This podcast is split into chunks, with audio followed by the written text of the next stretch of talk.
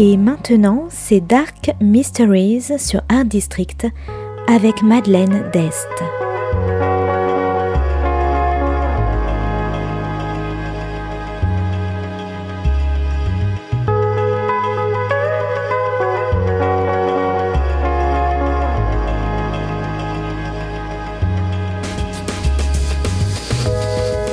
Welcome to Dark Mysteries, a book review show devoted to crime, mysteries, thrillers, and the dark side of human nature. I'm Madeline Diest. Join me as I talk about great books in the crime and mystery genre. Today's book is Ghost Girls by Cath Ferla, published by Echo Publishing in 2016. Today's book is all about foreign students, the sex trade, and manipulation. Sophie is a teacher at an English language school for international students in Sydney. One day after class, one of her students, Wendy, jumps to her death from the rooftop of the school. Perplexed by her suicide, Sophie begins to ask questions and finds out that Wendy was not who she thought she was. She, in fact, had stolen another girl's identity and attended the school under her name.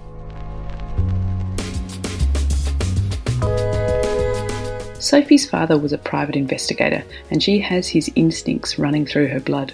She begins to delve further and finds herself in the seedier side of Chinatown and the men who take advantage of vulnerable Chinese female students, broken thousands of kilometres away from their home, dragging them into sex work, drugs, and pornography. Not the foreign student life advertised in the brochures back home. But as Sophie gets closer and learns of another missing girl, her identity also stolen, Sophie begins to become a target herself. Someone knows who Sophie is and knows all about her past, which is also littered with missing persons her mother and her best friend's son. As the threats mount, Sophie doesn't know who to trust and whether she will be next.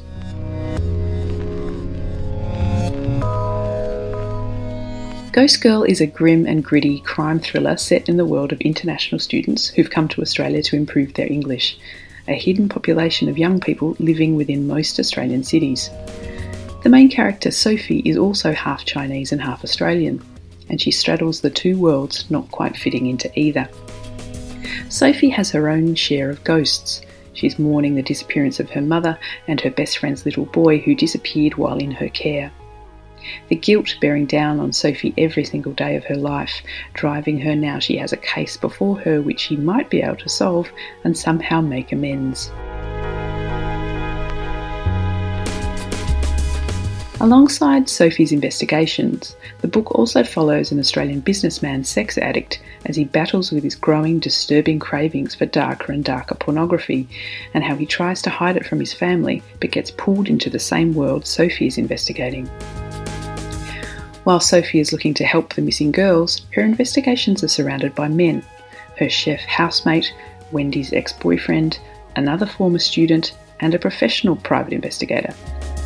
The author deftly moves the reader's suspicion from one character to another as we wonder whether Sophie's enemies are closer than she realises.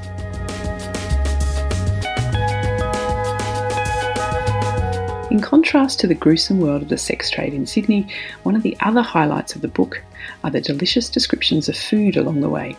From Szechuan to Uyghur to Malaysian, much of Ghost Girls is set in restaurants or over meals, and the vivid details of the food made me drool. So, if you like grim crime, feisty, flawed female investigators, organised crime, corruption, and Chinese food, I recommend Ghost Girls by Cath Ferla.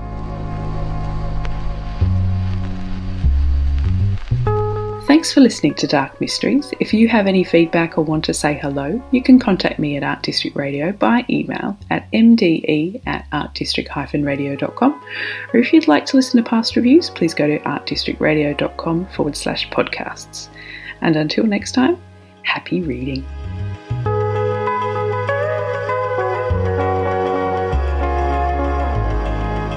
C'était Dark Mysteries sur Art District, la chronique en anglais de Madeleine Dest qui nous vient directement d'Australie.